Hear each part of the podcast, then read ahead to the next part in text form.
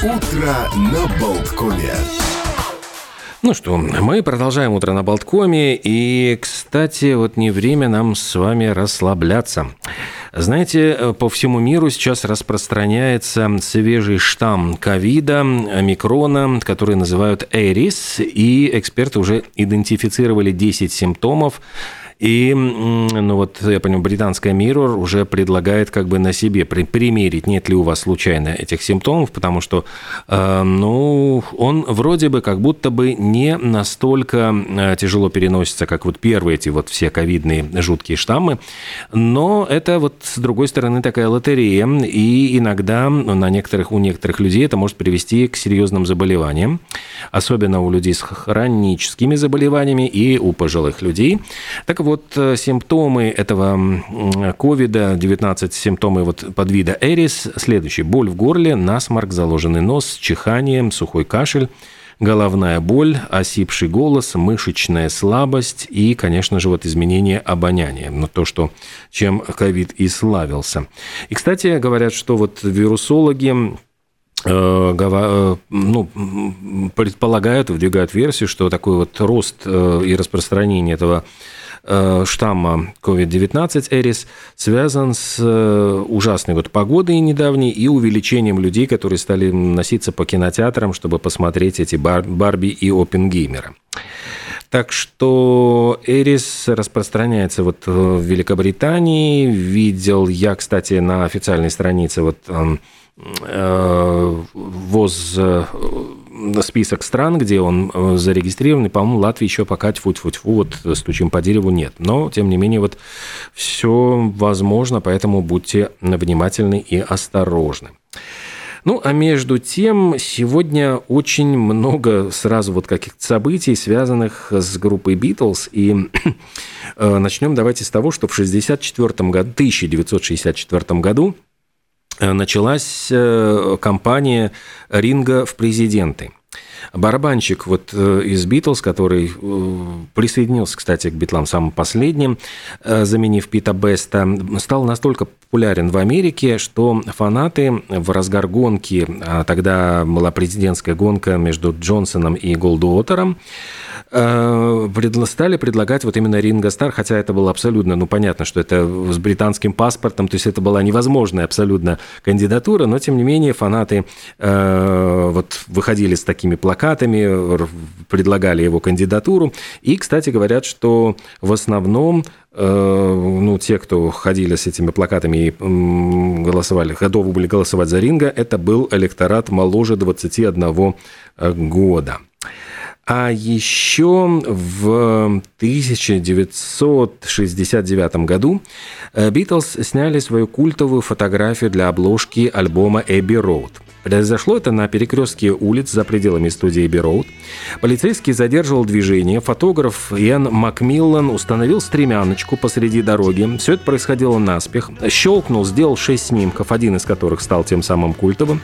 Джон, Ринга, Пол и Джордж переходили пешеходный переход, а затем они вернулись в студию и записали, собственно говоря, э, несколько песен с альбома Эбби Роуд, включая и вот эту «О, Дарлинг».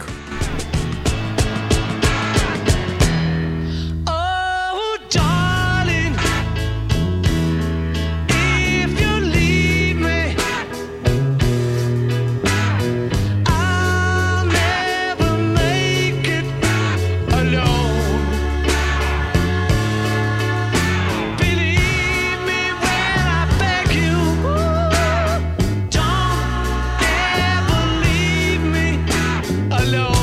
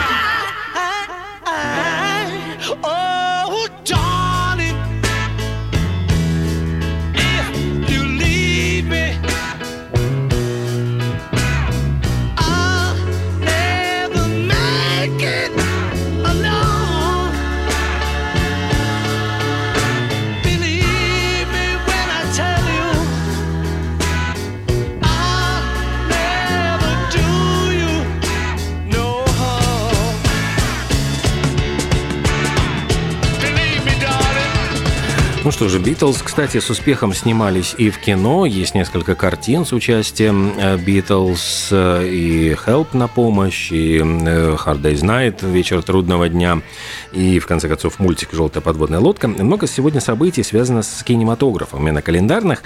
Ну, в частности, на свет появился Александр Ханжонков, первый русский кинопромышленник, вот, который снимал первые фильмы, по-моему, с Верой Холодной. Кстати, вот фильм «Раба любви», если я не ошибаюсь, это все как раз вот на тему этих событий.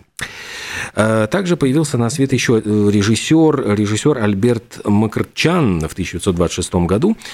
Э, известен он картинами «Земля Санникова». Ну, кстати, вот «Лекарство от страха». Ну, с «Землей Санникова» его, например, очень недолюбливал Олег Дали, считал там полной бездарностью, сам фильм халтуры, но, тем не менее, вот картина имела огромный зрительский успех, и, собственно, как и фильм «Законный брак», еще один фильм вот этого режиссера, где сыграл Игорь Костолевский, главного героя. И, кстати, по опросам в свое время, вот э, журнал «Советский экран», это был признан лучший фильм и лучший актер 85 года. Сегодня э, родился, появился 80 лет назад, появился на свет капитан бакинской команды КВН Юлий Салонович Гусман. И он, опять-таки, проявил себя ведь тоже э, как э, кинорежиссер. Он снял фильм «Не бойся, я с тобой». Эм, да, где сыграл Лев Дуров, и это было э, я ну, читал очень забавно. Дело в том, что э, главные герои, вот они занимались боевыми искусствами, и как раз в этот момент э, тогда вот в Советском Союзе началась облава на школы карате. И фильм грозили просто, ну, просто закрыть, запретить, потому что, ну, как бы герои чем занимаются. И тогда Гусману кто-то посоветовал, скажи, что это на азербайджанское народный вид спорта, борьба и все будет в порядке. Ну и вот он как вместо карате вписал, что это вот национальная борьба, и цензур, цензура не, не, придра, не, не придиралась. Станислав Садальский сегодня тоже отмечает день рождения. Господи, вот я смотрю, 72 года ему исполняется. Э, вот кафелек, кафелек, какой кафелек, с ума сойти, просто вот э, как быстро бежит время. Еще на свет появился Дастин Хоффман, причем сегодня, если я не ошибаюсь, так, ему исполняется, я пытаюсь вот сообразить, и какие-то у меня страшные цифры в голове, э, но, по-моему, 86, нет, ну или 76 лет я вот уже боюсь запутаться, у меня с математикой плохо, гуманитарий. Но давайте вот самый главный факт, в чем вот в трех соснах можно заблудиться, в двух нет. Два Оскара у него за роли в фильмах «Крамер против Крамера» и «Человек дождя». Один из самых талантливых, пожалуй, вот то поколение Аль Пачино, Роберт Де Ниро, Дастин Хоффман, они вот все появились примерно в одно время на киноэкранах и считались вот тогда восходящими, начинающими талантливыми звездами. Ну и еще, еще, еще. Кстати, сегодня на свет появился Роджер Федерер, швейцарский теннисист и олимпийский чемпион. И, в общем, сколько там турниров он выиграл, уже просто с ума можно сойти, потерять счет. И еще одна вот э, личность, достаточно популярная, Шон Мендес – молодой исполнитель с, в дуэте с, господи, вот еще с одной исполнительницей, прекрасная песня «Синьорита» есть, э, ну, которая вот погремела по всему миру. У них даже, говорили, был любовный роман, затем они расстались. Шон Мендес, по-моему, отмечает сегодня, ну, там чуть ли не там 25-летие, а между тем вот э, песни уже успел написать и исполнить, которые гремели по всему миру. И сейчас, я надеюсь, мы, может быть, эту синьориту с вами и послушаем.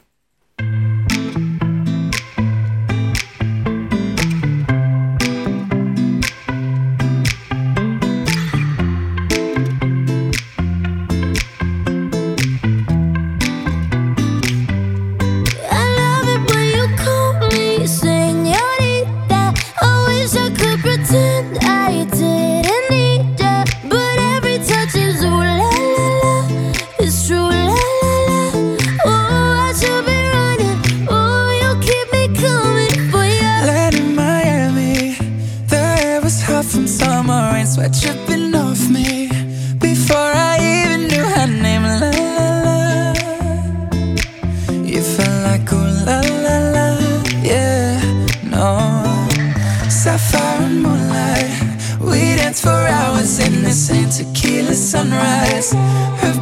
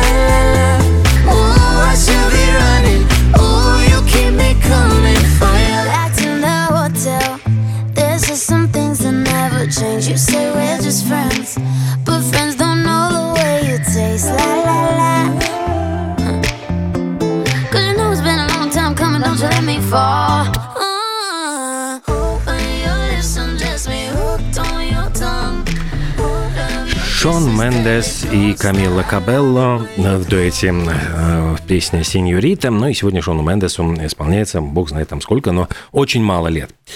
Уж очень много лет исполнилось с того момента, это было в 1296 году, когда король Англии Эдуард I повелел забрать камень судьбы, э, на котором веками, ну, до того времени короновались шотландские монархи, и отправить его в Вестминстер.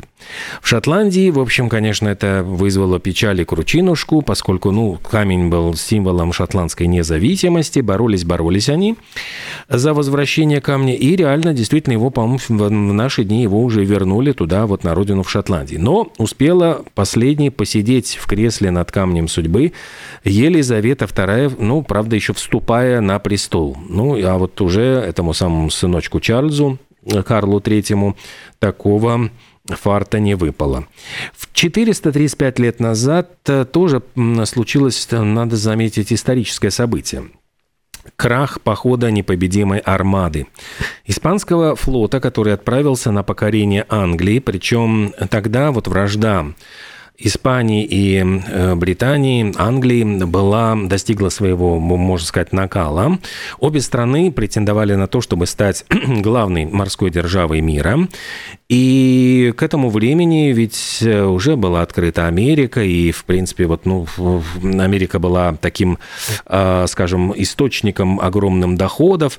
И испанский король Филипп II, он собирался совершить, в общем, ну, претендовал на, во-первых, английскую корону и собирался э, покорить Британию, причем э, в великом секрете строилась э, огромнейшая армада кораблей, причем каждая провинция должна была поставить определенное количество кораблей, там каждый город по кораблю, и сооружали их, там рубили деревья нещадно, говорят, там были вырублены леса, потому что пошли они на доски, на корабельные доски. Но британцы не дремали, узнав об этих планах, они нанесли удар там флот под предводительством Фрэнсиса Дрейка, сжег несколько кораблей, отсрочив, кстати, поход испанцев. Но э, в море вот вышли 134 испанских корабля, они несли с собой 2000 с лишним орудий, 30 тысяч матросов и пехоты, и считалось, что это, в принципе, вот хватит для того, чтобы нанести британцам поражение.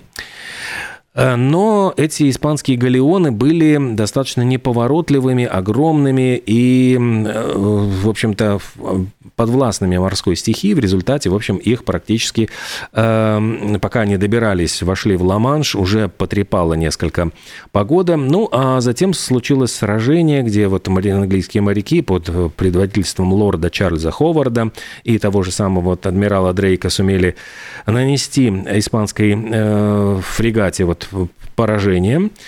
А затем испанцев на обратном пути очень сильно потрепала буря, жестокий шторм, и практически вся эта армада э, погибла. Ну и вот в результате этого э, вспоминают э, до сих пор вот эту дату как спасение Британии. Ну и, собственно говоря, благодаря этому она, Англия стала претендовать на роль владычицы морей.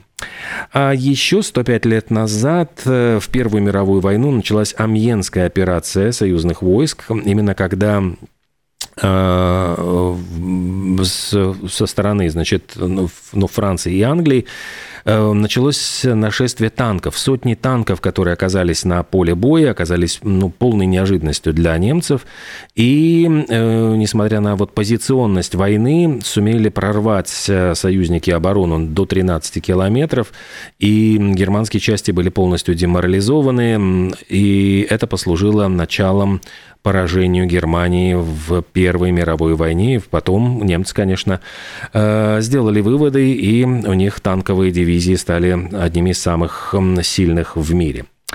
Ну и, наверное, уже вот завершая такую нашу прогулку по календарным всяким датам и событиям, э, хотелось вспомнить, поскольку год назад ушла из жизни Оливия Ньютон-Джон, э, прекрасная актриса, певица, активистка, она родом из Австралии, ушла она из жизни, ну, в преклонном, конечно, возрасте 73 лет, однако, в принципе, это не самый, в общем-то, такой еще возраст, э, могла бы жить и жить, но стала она популярной благодаря фильму «Бриолин», где она снималась с молодым тогда еще Джоном Траволтой.